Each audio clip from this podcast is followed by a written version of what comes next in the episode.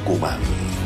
Los gratos momentos también tienen que ver con la música. También tienen que ver con la música. Agenda Central. El programa central de Espacio de Ideas para promover y revalorizar la información, el debate, la propuesta. Agenda Central, las otras voces, las necesarias para seguir construyendo otro mundo posible. Todos contra todos, puños, pies y codos. No hay ninguna duda que esto va a estallar. Rompen la piñata, víboras y ratas, hombres de corbata y ojos de chacal.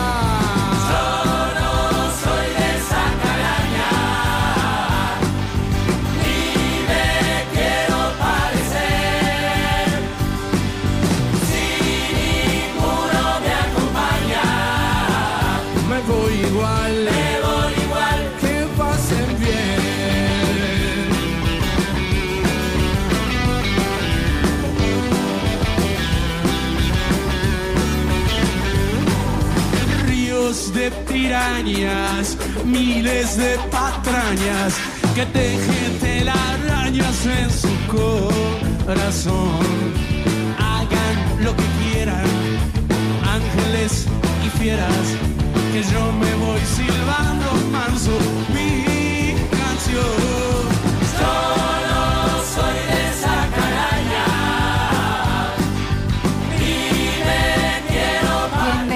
les va? Muy buenas noches. Puntualmente, como hacemos cada martes, 20.02 minutos, estamos presentando Agenda Central aquí en la 94.7 con la conducción de Silvia Rosque. ¿Cómo le va, Silvia? Buenas noches. Hola, Bienvenida. Claudia querida, hola Edgar. Bueno, muchísimas gracias. Un, un programa más de Agenda Central, el programa de eh, radio en Radio Universidad, Radio Universidad de de- Central Espacio de Ahí está. Sí. Así que bueno, muy contenta de estar acá nuevamente. Y como todos los martes comenzamos con algunas líneas editoriales, le llamamos nosotros, ¿sí? Y la verdad que pasan tantas cosas que no tenemos ni tiempo de pensar tantas cosas que hay que ir diciendo, ¿no? Un tema que sí nos parece muy importante tiene que ver con la acción del Estado. El acción, la acción del Estado, de un Estado presente con su acción centralizadora, porque realmente es necesaria, pero no es solamente para el Poder Ejecutivo, sino el Estado presente en los tres poderes, porque muchas veces miramos solamente a los ejecutivos municipales, provinciales, nacionales. ¿Para qué es necesario esto? Para equilibrar o atenuar tendencias regresivas. En estos momentos, tanto en la provincia como en la nación, se están debatiendo ayudas, subsidios a distintos sectores privados también, y pongo un ejemplo de los viñateros de nuestros valles por la pérdida de sus plantaciones, eh, por la acción inesperada del clima, ¿no? que realmente eh, se corre el peligro de que la ruta del vino eh, se pierda por por lo menos dos años. Pero además hay bonos y además de las paritarias para el sector público, ya que los niveles de crecimiento de la inflación, especialmente en ropa, calzado y alimentos, tapan cualquier aumento que se viene realizando en la producción. Pero uno se sigue preguntando, nosotros la verdad que debatimos mucho esto, ¿por qué siguen aumentando estos productos que son nacionales y algunos justifican que tienen algún componente importado, lo que fuera, y seguimos preguntándonos cómo es posible que estas empresas formadoras de precios, que son muy pocas, pero muy fuertes, concentradas y poderosas, no se inmuten por las personas que no tienen acceso a una alimentación básica pasando hambre. Algo debe pasar en esos seres internamente que les da lo mismo que un conciudadano, otra persona, un humano, coma o no coma y les dé lo mismo. Y sabemos que las ganancias de estas empresas crecieron por encima del nivel salarial. Por esto también debemos, como ciudadanos participativos, consumir aquellos productos de las empresas que están acompañando el congelamiento, por ejemplo, Marolio, pongo solamente el nombre, pero hay varias empresas que se van sumando a esto. También el Poder Ejecutivo tiene herramientas legales para utilizar y revertir algunas de estas situaciones, porque si yo soy Poder Ejecutivo, debo actuar en respaldo de toda una sociedad. Cuando los medios hegemónicos comienzan a reconocer el tema de estas formadoras de precios, es valioso aunque sea tarde. Ya cuando ellos cuestionan, también nuestras pymes sufren estos avasallamientos de los poderosos. Y vamos al Estado judicial, que también debe ser justo. Es grave lo que está pasando, entre otras tantas cosas, con el intento de asesinato de la vicepresidenta, con reabrir causas de cosas juzgadas, de la intervención en el CAM, hoy de la Corte como juez y parte. Pero también debemos replantearnos ahí el régimen impositivo. Impositivo, esta gran reforma que contempla aquellas situaciones desiguales que se presentan. También sabemos que no toda la justicia actúa de igual forma. No son todos iguales, todos los jueces actúan de la misma forma, pero hay una marcada tendencia en un grupo reducido, pero que tiene mucho poder, de eh, ir construyendo em, eh, acusaciones desde el lawfare que se ven acompañados por un ejercicio de una construcción mediática muy importante que influye en las construcciones de las subjetividades de la ciudadanía, subjetividades colectivas. Si lo decimos de manera más clara, que influyen en el ciudadano de a pie, que escucha todo el día la misma noticia y termina creyéndolo y lo da por verdadero. El aumento de las prepagas, otro gran tema que supera el aumento inflacionario y mucho más de los salarios, también es un tema que preocupa. A nivel de América, de todo el continente americano, hay elecciones de medio término en Estados Unidos. Ellos tienen un régimen electoral que les permite con días de anticipación al día de las elecciones emitir su bono, lo mismo, su bono digo, perdón, su voto. Lo mismo ocurre en Canadá pero todavía no nos dieron a conocer las tendencias. Hay algunas tendencias que podemos leer en algunos medios, pero no son oficiales, hasta donde uno conoce. Em, pero sí estamos viendo que hay una gran, una gran puja entre los republicanos que responden a Trump con los demócratas que responden a Biden. Aludimos solo a ellos porque detrás de ellos hay grandes equipos y también eh, hay muchas, a ver, creo que hay una, una esperanza de que se termine la guerra, eh, una de las tantas que existen en el mundo, la de Ucrania, Estados Unidos, la OTAN y Rusia. Que obviamente que hay objetivos hacia China y demás. ¿Qué pasa en América Latina? Tuvimos las elecciones en Brasil, están con el equipo de transición a la presidencia de Lula, que será en enero. Bolivia con algunos intentos de quiebre, especialmente en la región de Santa Cruz. También tiene que ver con esta puja de poder, ¿no? Este, por un censo, por porque se han restringido las exportaciones para que no falten alimentos en la propia Bolivia. Bueno, sabemos cómo actúan estos grupos permanentes que son de una derecha derechizada con las propuestas, o sea, esa puja frente a las propuestas progresistas que se supone que las democracias promueven. Las internas agresivas, fascistas y en algunos casos neonazis realmente nos deben poner en alerta para no permitir que profundicen su propagación en las sociedades, que es cierto que no estamos como quisiéramos, pero también se aprovechan del descontento para romper ese tejido social con los discursos de odio que atentan en contra de propuestas colectivas que ellos no la tienen para que toda la sociedad mejore su calidad de vida. Y con respecto a, a las internas que se puedan dar, es cierto que en el frente de todos hay pujas, pero las que son muy agresivas son en Juntos por el Cambio. Y uno ve esto y se pregunta hasta cuándo. Así que vamos a ir un poquito a la música y recibimos a nuestros invitados. Seguro que si vamos a la muy buena música aquí en Agenda Central.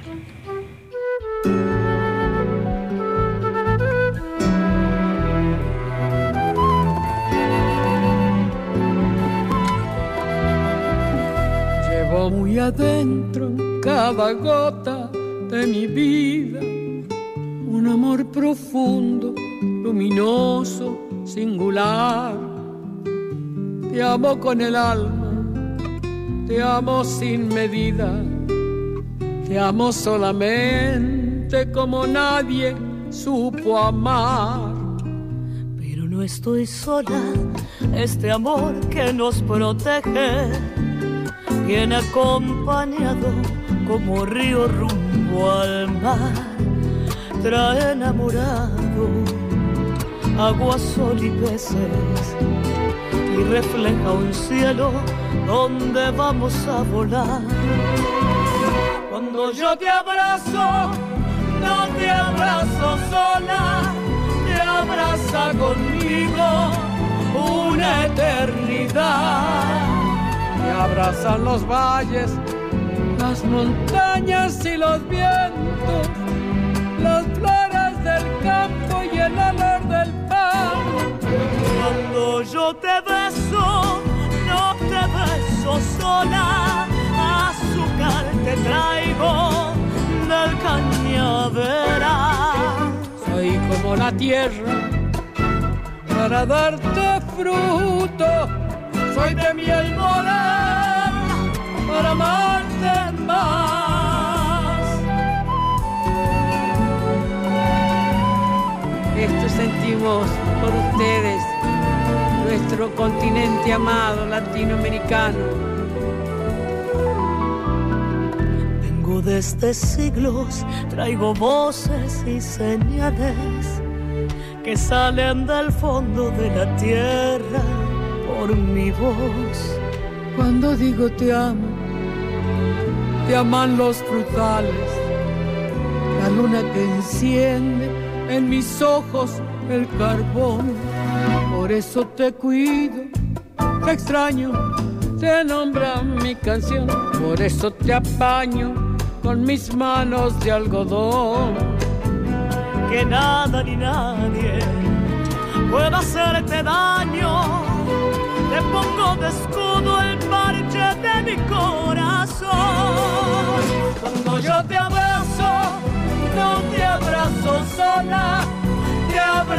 conmigo una eternidad. Te abrazan los valles, las montañas y los vientos, las flores del campo y el amor del pan. Cuando yo te beso, no te beso sola, azúcar te traigo del cañaveral. Soy como la tierra para darte fruto. Soy de miel morena para amarte más. Soy de miel morena para amarte más.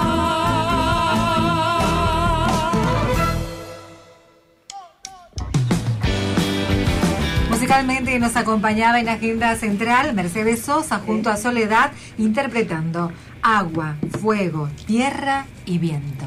Así es. Bueno, les, les contamos a nuestra audiencia que estamos en Agenda Central y hoy tenemos dos invitados que les quiero agradecer como a todos nuestros invitados, pero en este caso en especial tuvimos que, ellos tuvieron que ceder mucho de su tiempo para que podamos coincidir en esta hermosa mesa.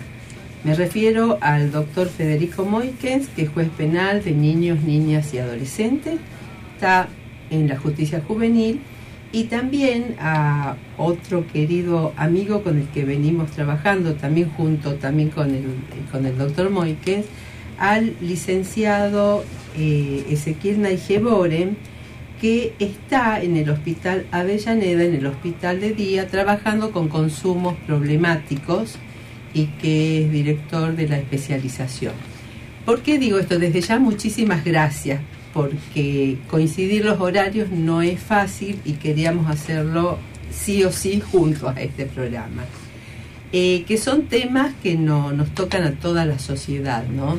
Se está dando eh, una serie de situaciones y lo leemos mucho al doctor Moikens con distintas propuestas que está haciendo para tratar la diversidad de situaciones que se dan en la justicia juvenil como también a Ezequiel y a todo su equipo con distintas propuestas eh, que son muy diversas, distintas. Así que muchísimas gracias. Para ambos, es difícil, es difícil trabajar en un sistema, ya sea judicial, de salud o de donde sea, tratando de innovar propuestas que vayan con otras ideas para la reparación, la restitución, para que ese ciudadano con el que ustedes trabajan tenga otras posibilidades? Hola, ¿cómo estás Silvia? ¿Qué tal? Muy bien, Ezequiel, muchísimas gracias Bueno, por estar acá. Eh, Bien, un gusto. Bueno, eh, excelente pregunta y compleja también. Eh, sí, es difícil porque hay que eh, darle la vuelta a mucho que está instituido, lógicas institucionales, formas de pensar eh, acerca de aquel eh, sujeto que llega a la institución. Es difícil en un punto, pero eh, buscándole la vuelta, con paciencia, con esfuerzo y haciendo lazos de trabajo, se pueden encontrar eh, formas distintas de eh, armar algo eh, novedoso. Así que, bueno, yo empezaría mm, contestándote que lo que se necesita es tiempo, paciencia, muchos lazos de trabajo y mm, mucha capacidad de invención. Sí, ¿no? Porque las situaciones son diversas. Claro. Posiblemente en la justicia sea más restringido el tema por los protocolos, pero sin embargo, Federico, estás trabajando con otras propuestas también, como corrernos de esa condena tradicional para esto que dice Ezequiel, ¿no? Dar vuelta a lógicas institucionales, porque la sociedad también quiere esas penas y demás. ¿Cómo se hace? Bueno, buenas noches Silvia y buenas noches a la audiencia también, y a Ezequiel, hemos saludado y a toda la gente que está en el piso.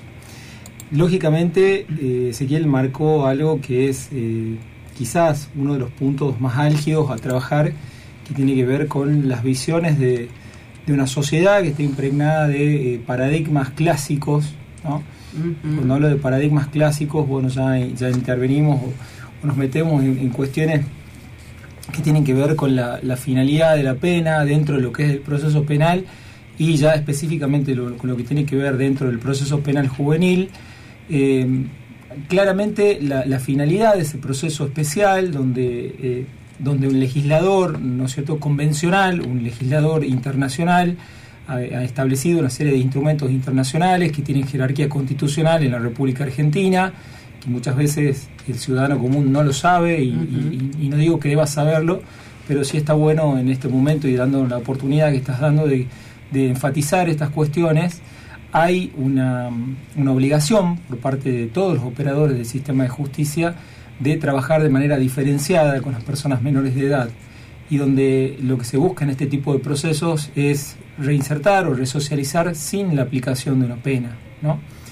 Eh, eso por supuesto que eh, suena, suena escandaloso, si dicho en, en los momentos que, que corren, ¿no? donde aparece la cuestión de, de la inseguridad como una de las principales preocupaciones dentro de nuestra sociedad, pero creo que ahí es donde eh, hay una, una desinformación por parte de la sociedad. Eh, sí creo que muchos medios de comunicación tienen que ver en esta cuestión.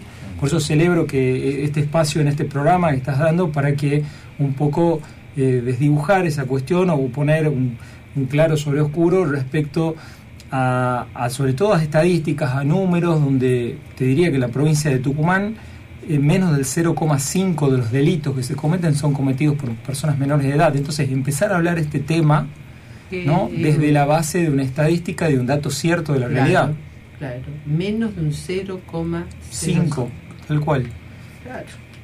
Entonces, eh, me parece que a partir de ahí todos los discursos eh, de, que hablan de la baja de la edad de punibilidad, sin más lejos, anoche escuchaba un discurso de un, de un, partido político, de un miembro, de un representante de un partido político de la ciudad autónoma, que hablaba sobre una de las propuestas de campaña, la baja de la edad de punibilidad a 14 años, ¿no? cuando eso va a contrapelo ya de una recomendación de Naciones Unidas donde nos dice que la punibilidad debe ser a partir de los 14 años. Entonces es como que se desdibuja eh, el epicentro o el centro de lo que tiene que ser el, el inicio de, de la trata de una problemática que lejos de, de, ir por el lado punitivista va por un lado de un tratamiento interdisciplinario que bueno, por eso entiendo que estamos hoy reunidos Ezequiel claro, y yo en esta mesa, ¿no? Claro.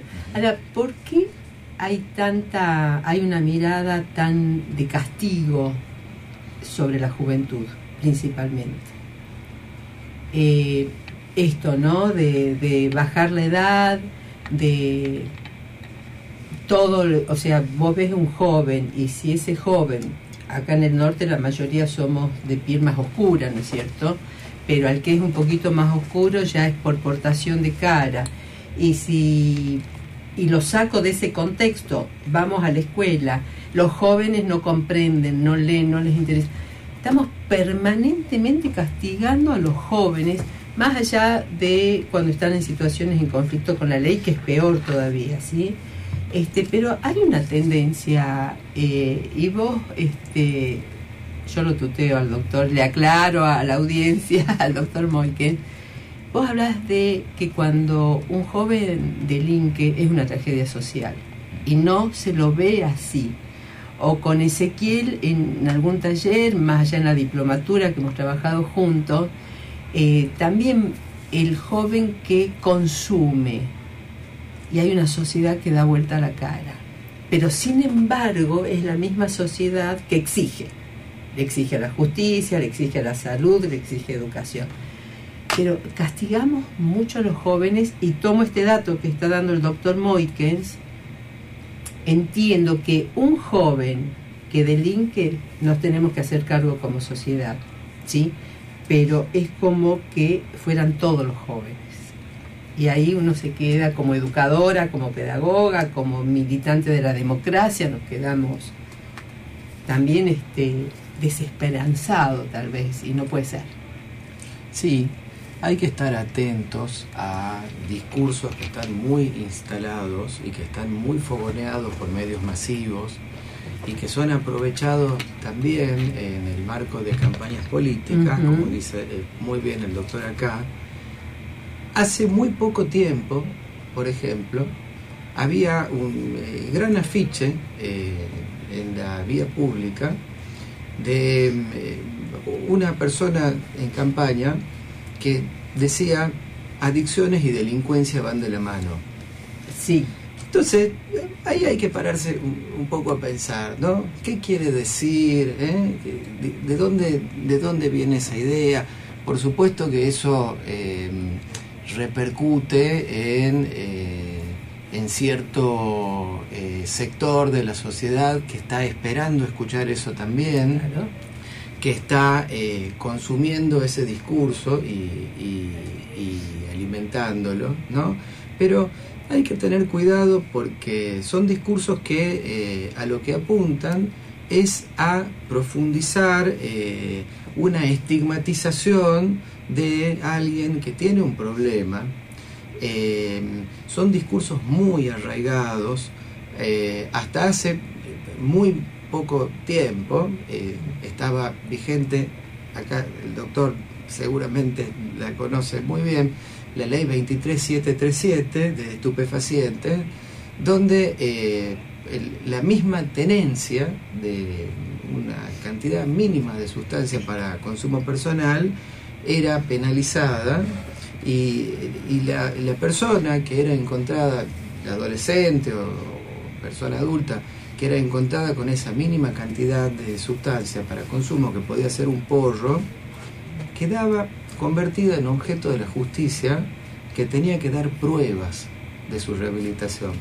Y los oficios que llegaban al servicio decían, por ejemplo, que se pedía someter, y someter era la palabra en el oficio, a la persona tal a tratamiento, Claro. como si eso fuera posible. Em, la ley em, de salud mental viene a eh, cambiar mucho eh, de ese discurso, pero sin embargo todavía quedan en las instituciones los efectos de esas prácticas, todavía se ven. Se ven este, en distintas formas de la demanda que llegan a las instituciones de salud donde se pide la, eliminación de una conducta disruptiva, que puede ser el consumo eh, de sustancias, por ejemplo, pero falta la pregunta acerca de qué está pasando que eso sucede. Y sobre todo, que está tan arraigado en sectores que son muy vulnerables. ¿Y qué se hace frente a esto? ¿Cómo actuamos? Claramente la- el, el delito, conectando un poco lo que dice Ezequiel, Sí. el, el delito es en, el- en la justicia juvenil, hablo, ¿no? Eh, Sí, sí, sí, es, sí. La manifesta, es la manifestación de una vulnerabilidad en la mayoría de los casos que vivimos, ¿no? Quizás eh, detrás de un, de un chico muchas veces que, que comete un delito aparece una, una familia indocumentada, hermanitos que no han tenido acceso a la educación o a servicios básicos de salud. Entonces, este, muchas esas, esas tristes realidades las conocemos recién a partir de un informe que hace la DINAIF cuando ese chico tiene un contacto con el sistema penal. Entonces, eh, la, la- y claramente también por ahí se confunde y creo que el cambio de paradigma que, que un poco ha quedado ya más sentado con el nuevo Código Procesal Penal ha sido separar la cuestión penal de la cuestión proteccional, ¿no? Dividir los caminos en cuanto a que la justicia penal juvenil, por más que tra- eh, esté tratando con una persona menor de edad, no tiene o tiene un límite la, la injerencia del, del juez, de ese juez de menores que era el juez del, del sistema tutelar, Sí. del patronato, que Sí. hacía la contención de la infancia, ¿no? Y que encarcelaba en la- en la infancia pobre, este, y distinguía entre lo que eran los menores y los chicos bien, que son los niños ni adolescentes, cuando el sistema de protección integral no distingue entre infractores y no infractores. Eso es algo que siempre, siempre trato de decirlo o trato de razonarlo porque parece una cuestión obvia, pero no se la dice. Entonces, este, sí creo que la atención de las vulnerabilidades, eh, no, la respuesta no es desde la justicia, sino más bien tiene que ver desde, desde el sistema de protección integral para las personas menores de edad. Bien, vamos a un, un- Vamos, corte. sí, inmediato, Voy una pausa. les cuento, ¿no? Porque yo podría seguir sin... Está sin aprendiendo a manejar los tiempos. Sí, gracias Claudia. Gracias, tiene Fede. 10 hasta ahora. Gracias. Tiene que sostenerlo. Dale. 20, 27 minutos, vamos a una pausa, después tenemos más de Agenda Central aquí en la 94.7 Radio Universidad.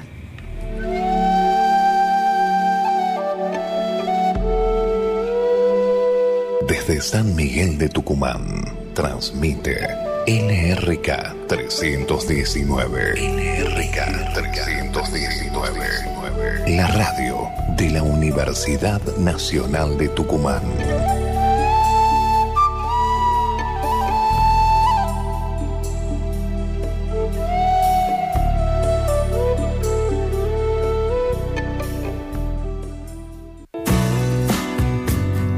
Autogestión, el nuevo servicio online para afiliados de la Acción Social de la Universidad Nacional de Tucumán. Ahora podés obtener tu orden de consulta médica y odontológica, recetario y tu bono del laboratorio propio a través de Internet desde cualquier PC o celular. Mayor comodidad, más ágil y rápido. Siempre pensando en nuestros afiliados. Asunt, cuidando tu salud. Ahora, donde vos estás.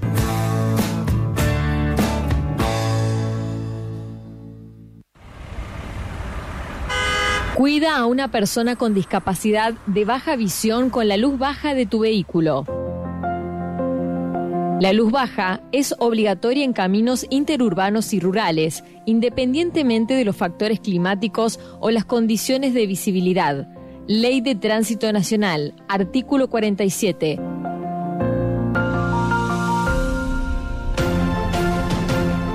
Es un mensaje de Radio Universidad.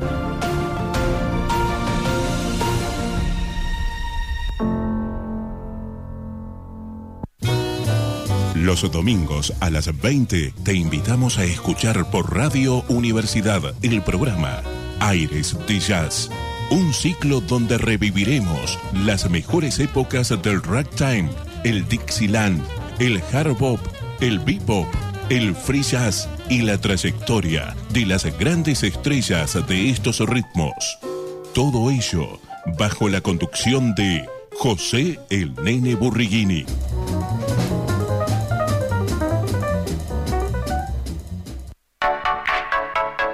Radio Universidad Tucumán. Ahora vos también sos parte de la radio. Conectate a las redes sociales. Facebook, FM 947 Universidad. Twitter, arroba FM 947 UNT. Radio Universidad en Internet. Una forma distinta de hacer radio. Agenda Central. Para promover y revalorizar la información, el debate y la propuesta. Agenda Central, el programa de Central Espacio de Ideas. Martes a las 20 horas por Radio Universidad.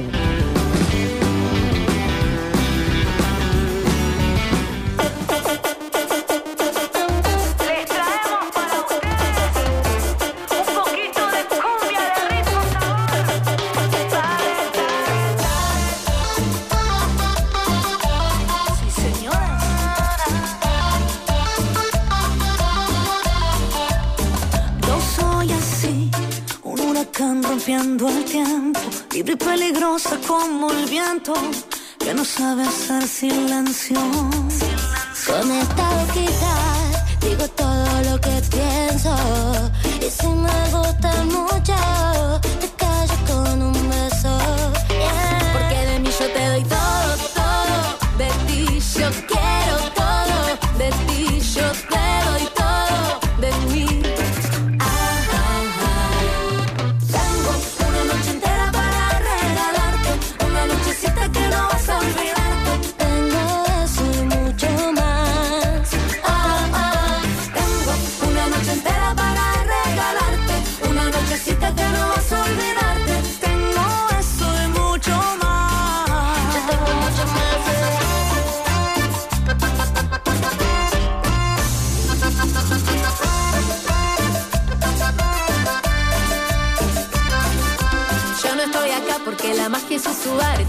Quiero todo, lo dice Soledad, Lali y Natalia Oreiro aquí en Agenda Central en el espacio musical. Casi salimos a bailar, ¿eh? Casi, así falta un, Casi. falta un minuto más. Sí, sí, sí, nos gusta esta música. Eh, estamos aquí con el doctor Federico Moikens y con el licenciado Ezequiel Naigeboren en esta mesa eh, tan rica de, de- de propuestas, de opiniones, conociendo la- las tareas que vienen realizando, o sea, compartiéndolas. Y hay una pregunta que eh, quedó a partir de las respuestas que dieron en el bloque anterior, que tiene que ver cómo hacemos para que el Estado eh, intervenga antes de que los casos lleguen a la justicia, porque muchas veces toman eh, conoci- yo no diría conocimiento, porque se conoce quienes manejan el territorio y demás y salen de sus escritorios, conocen de esto, pero que se intervenga con políticas públicas para que no sea eh, el hecho delictivo, entre comillas lo pongo, lo que los lleva a trabajar con esa comunidad. ¿Cómo hacemos para que esto se pueda producir? ¿Puede ser por una manda judicial? ¿Cómo por una propuesta desde un hospital? ¿Cómo, cómo, la, ¿Cómo piensan ustedes o cómo lo están trabajando? Eh, yo te diría, Silvia, que mm, lo que lo que tenemos que procurar, el- como has dicho, el Estado es, un, es un- una sola cosa, ¿no? Sí. que a su vez se divide en, la- en los distintos poderes que tiene o por los que está integrado, cuyo fin o cuyo rol también es diferenciado, eh, como todos sabemos, dentro de lo que es una república. Eh, creo que, en primer lugar, eh, tiene que haber una conciencia por parte de cada operador, en este caso hablo desde la justicia porque es el, el- donde yo me desempeño, en cuanto al compromiso y al pensar que estamos trabajando o del otro lado de un ser humano, ¿no? que Claro. por más que haya cometido un error, se equivocó, cometió un daño y deba reparar ese daño y deba dar una respuesta a la sociedad que debe darla, eso no lo niego, todo lo contrario, debe suceder de esa manera.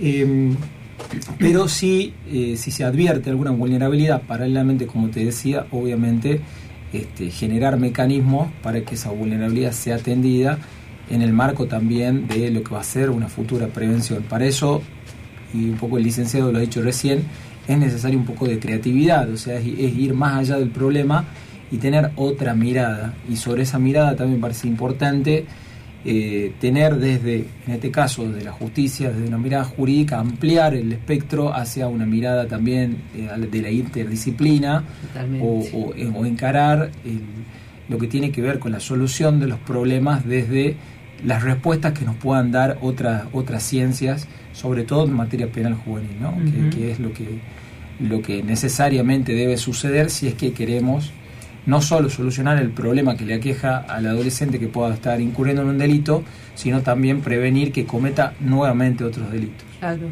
Coincido perfectamente, porque si uno piensa, por ejemplo, en los consumos problemáticos, eh, sector del que nos ocupamos en el hospital, entonces podemos decir, a ver, eh, alguien que eh, vende, por Sí. ejemplo. Bueno, ¿hay un problema con la justicia? Sí, ciertamente lo hay. Eh, eh, por lo general, eh, esa persona que vende, también puede consumir, eh, si tiene un problema de consumo, hay un problema de salud, sí, lo hay. Eh, ahora, eh, si nos quedamos en las intervenciones de justicia y de salud, eh, estamos eh, con un eh, espectro de posibilidades bastante acotados. Entonces, ¿qué hacemos?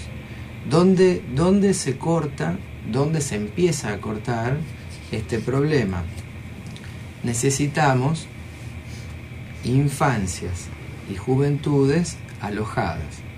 Infancias y juventudes alojadas, estamos hablando de alojadas por el Estado, alojadas institucionalmente. Y vamos a eh, algo que empieza tan atrás como el derecho, por ejemplo, a poder jugar. Cuando uno mm, eh, trabaja, eh, tomemos una problemática muy extendida y muy grave a nivel sanitario, como el amplísimo consumo de pasta base. Sí. Es un problema súper complejo y delicado que no se agota en las intervenciones de la justicia ni en las intervenciones de la salud. ¿Qué pasa cuando uno trabaja con un adolescente o con un changuito, diríamos, que tiene un serio problema de pasta base? Uno empieza a escuchar el relato, la historia, dónde está alojado, qué instituciones lo alojan, la escuela, quizás, qué Si es que pasó, si es que va, qué pasó con la escuela, qué lugares tiene en el barrio, él y su familia. Uno empieza a profundizar ahí la historia, qué pasó con esa infancia. ¿Había juego? ¿Había juguetes? ¿Había cuentos? Había afectos. Ah, eh, pe- pero ah, exactamente, Claro. había cobijo. ¿no? En los casos más graves de consumo, lo que falta es eso, tan básico como poder estar alojado en alguna institución que le brinde un marco de contención. Bueno, lo que nos lleva al terreno de las políticas públicas. No hay, esto es una opinión personal, Sí, sí. eh, posibilidad de pensar una solución real al problema si todo lo que hacemos desde los diferentes sectores no converge en alguna política pública. Nuestro país adhiere a la Convención de los Derechos Humanos ¿no? y los distintos eh, tratados que hay que tienen rango constitucional. Y, y las infancias y las juventudes, dentro de los derechos humanos, si bien no están planteadas así como lo, estamos planteando, nosotros en infancias y juventudes, pero tienen que ver con el acceso a los derechos, los que se conocen en el ámbito jurídico como los DESC, ¿no es cierto? El derecho a la cultura, a la educación, a la salud, al trabajo. ¿Cómo, cómo se sostiene? ¿Cómo hacemos para que se interrelacione o trabajar con esta mirada de derechos en las distintas situaciones que tanto en el ámbito de salud como en el ámbito este, judicial tenemos. Porque hay un sector de la sociedad que no está de acuerdo con los derechos. No está de acuerdo. Y, yo doy fe de esto este, cuando sacamos la asignación universal por hijos, por ejemplo, que llegaba eh, directamente a los chicos para, a través de sus madres, porque hay que pagar para que vayan al hospital público, para que vayan a la escuela pública, para que tengan acceso a la educación y a la salud cuando venimos de tantas desigualdades, ¿no? Bueno, hubo que trabajar mucho esto y hoy la asignación o la AUH, como se la conoce, es parte de todo esto. Y mucho más sucede esto, supongo, cuando tenés prácticas innovadoras. ¿Por qué? ¿Por qué no a, a la mirada punitiva y sí a una mirada restaurativa? ¿Cómo, ¿Cómo salimos a explicar esto? ¿Cómo se lo trabaja hasta con los propios pares, no? Bueno, la respuesta, la respuesta, como vos decís, viene dada desde distintos instrumentos y compromisos asumidos por el Estado argentino, pero Sí. por citar o simplemente citas la Convención Americana de los Derechos Humanos, que data del año 1969. Ujú. ¿no? La Convención de los Derechos del Niño ya es algo, un instrumento más específico, pero que nace 20 años después, en 1989. Pero ya la Convención de, Americana de Derechos Humanos, en el artículo quinto precisamente, nos habla del derecho a una justicia especializada Ajá. para las personas menores de edad. ¿no? Hay un artículo específico, una norma específica que este, habla de la necesidad de contar con organismos y leyes y procedimientos especiales y específicos. Pasa eh, eh, no debe perderse de vista, más allá de, de las cuestiones normativas o de que emergen como obligaciones asumidas por el Estado, como te decía recién, de que cuando tratamos con personas menores de edad, estamos tratando con sujetos de derechos en desarrollo, ¿no?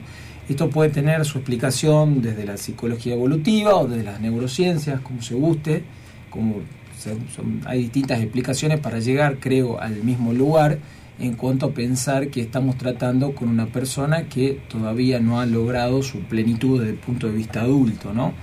Entonces, eh, la equidad que, que obliga el trato, ¿no es cierto?, marca que eh, no podamos tratarla de igual manera que trataríamos a una persona adulta. Eh, y también, por supuesto, eh, pensar que esa persona tiene todo un camino por delante y, desde ya eh, eh, condenarla o, pensar en que es una causa perdida, entonces sería negar el, futuro, en definitiva también. Eh, claramente, te- insisto en la idea, Silvia, de que eh, la respuesta desde, desde lo penal exclusivamente es muy corta y circunscrita al problema en particular que puede existir con el conflicto con la ley y sí, obviamente debe darse desde la política pública, ¿no? Así es. Más allá de- desde la interdisciplina. Así es, ¿no? Causa perdida me quedó sonando esto, ¿no? Y, y para la sociedad, a ver, estoy englobando, obviamente, pero hay sectores de la sociedad que te dicen no tiene arreglo. O sea, esto causa perdida, realmente es muy fuerte. Eh, ¿Cómo hacemos, eh, por ejemplo, en el tema del consumo problemático? Vos recién nombrabas eh, el tema de la pasta base, ¿no? El amplísimo consumo de pasta base. y, y cómo trabajamos para que las instituciones del Estado intervengan. La primera institución es la escuela siempre. Intervengan inmediatamente en esto. ¿Qué tenemos que hacer?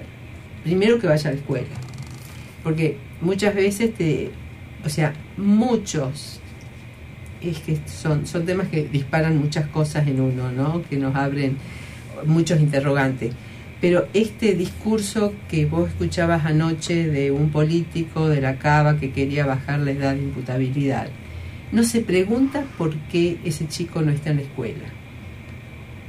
O no se pregunta qué pasó. Entonces, ¿qué hacemos con la escuela? En primer lugar, por ejemplo, para que, aunque consuma, que es tremendo lo que estoy diciendo, pero aunque consuma ese niño o ese joven, esté en la escuela. ¿Y qué hacemos desde la salud pública para darle herramientas este, para que esto suceda, ¿no? ¿Qué herramientas utiliza la escuela? Bien.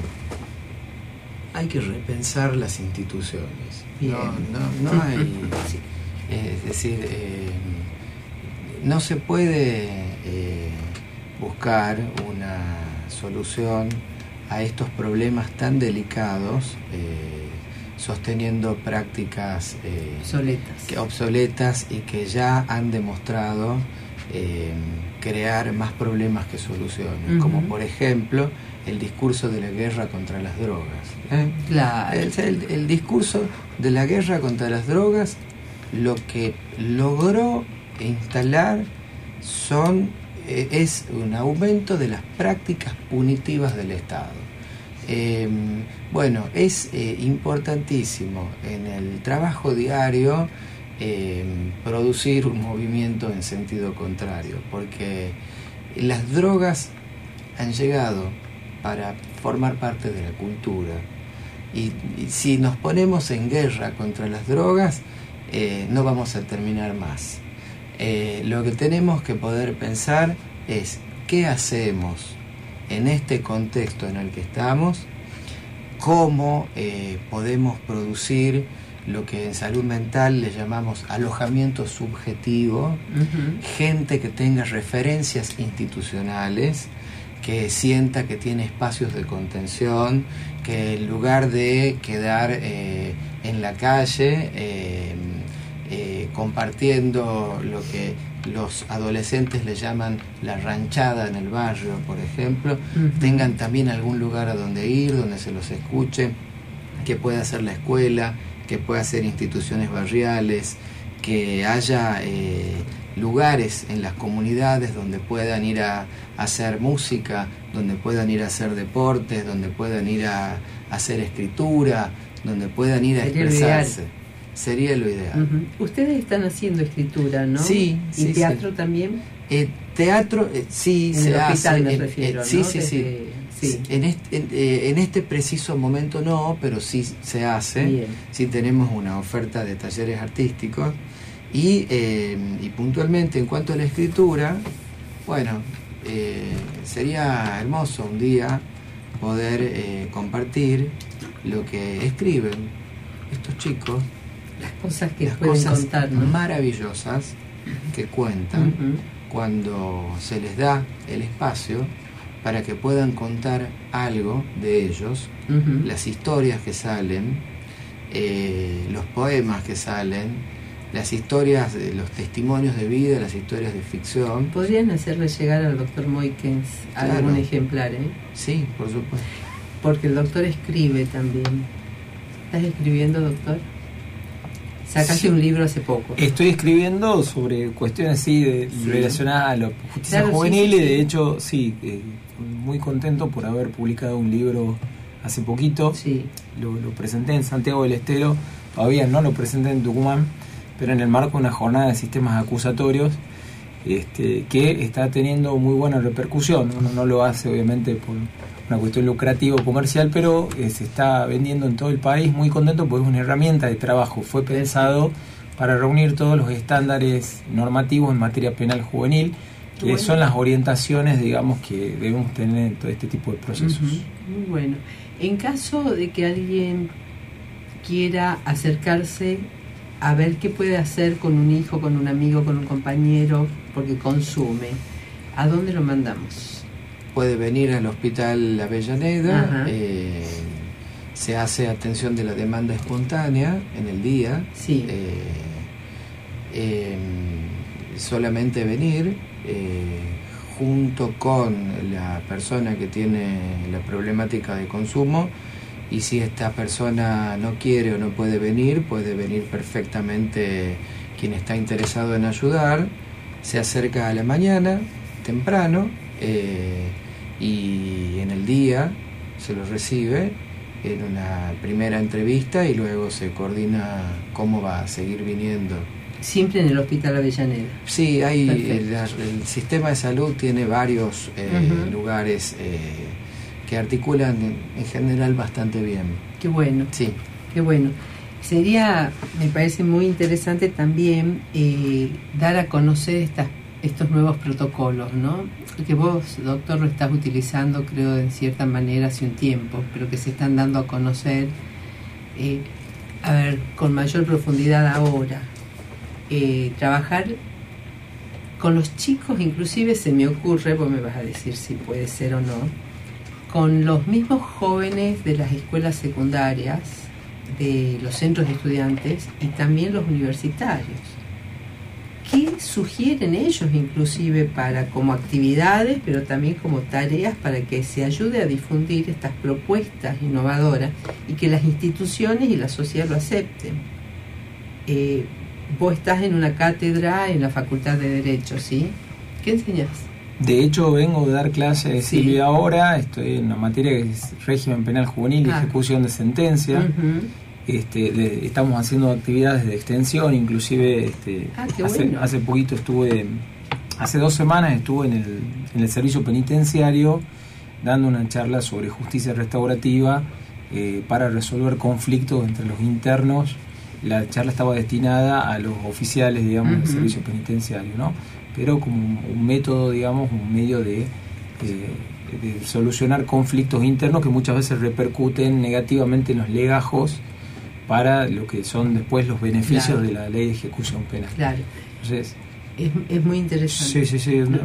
Yo creo que, vuelvo a decirte, Sí. creo que la clave está, pero eso es una cuestión ya más bien individual, en el compromiso que cada cual asuma o con el cual tome su labor diaria, ¿no? El no quedarse en, en decir hago esto, cierro todo y me voy a mi casa, sino decir, bueno, no perder la, la humanidad desde el lugar que a uno le toque trabajar. Me Yo- quedo con esto, no perder la humanidad. Sí. Yo estoy en el Comité Provincial de Prevención de la Tortura, eh, de la violencia, en, en situaciones de encierro, ¿no? que pueden ser penales, comisarías, hospitales y demás. Y como parte de la sociedad civil y estamos visitando comisarías y demás, y bueno, uno a veces llega y, no todos están condenados, bueno, sabemos las realidades, eh, que son tremendas, pero uno dice, han perdido la libertad, la justicia está trabajando, hay que, tienen que pagar, digamos, de alguna manera con esa condena y demás, pero solo la libertad, tienen que tener el derecho al agua, el derecho a un espacio, porque esa gente se tiene que reinsertar nuevamente en la sociedad, y en esas condiciones no se reinsertan. Entonces, no perder la humanidad creo que es, en todas las prácticas que hacemos, es un- una síntesis de lo que podemos este, elaborar de este programa. Agradecerles nuevamente al doctor Moikens, al licenciado Naige Boren, por haber cedido parte de sus horarios que sabemos que son muy complicados, pero para poder juntarnos acá en Agenda Central, este espacio que Radio Universidad siempre nos, nos presta a Central Espacio de Ideas para hacer este programa de radio y poder, siempre decimos, llevar otras voces a una audiencia que, que también exige y nos parece correcto. Así que muchísimas gracias y tenemos algunos proyectos conjuntos para, ya para será para el 2023 Y posiblemente. porque ya no nos queda mucho tiempo en este año que venimos Trabajando. trabajando. Trabajando. este, y siempre, con, con muchas cosas lindas, sí, ¿no? y Muchos siempre, proyectos. más allá de estas realidades, dejar un mensaje esperanzador, ¿no? Y la humanidad la, construye, la construimos entre todos. Así que muchas gracias a ambos por estar acá en la Agenda Central. gracias Silvia por la invitación. Por favor. La cita será el próximo martes a partir de las 20 horas aquí en Agenda Central con la señora Silvia Rosque. Serás hasta el martes que viene. Hasta el próximo martes. Muchísimas gracias. Agenda Central. El programa central de Espacio de Ideas para promover y revalorizar la información, el debate, la propuesta. Agenda Central, las otras voces, las necesarias para seguir construyendo otro mundo posible. Todos contra todos, uñas, pies y codos. No hay ninguna Universidad Tucumán. FM 94.7. 101.7. La radio de su gusto, siguiendo las tendencias y los éxitos musicales.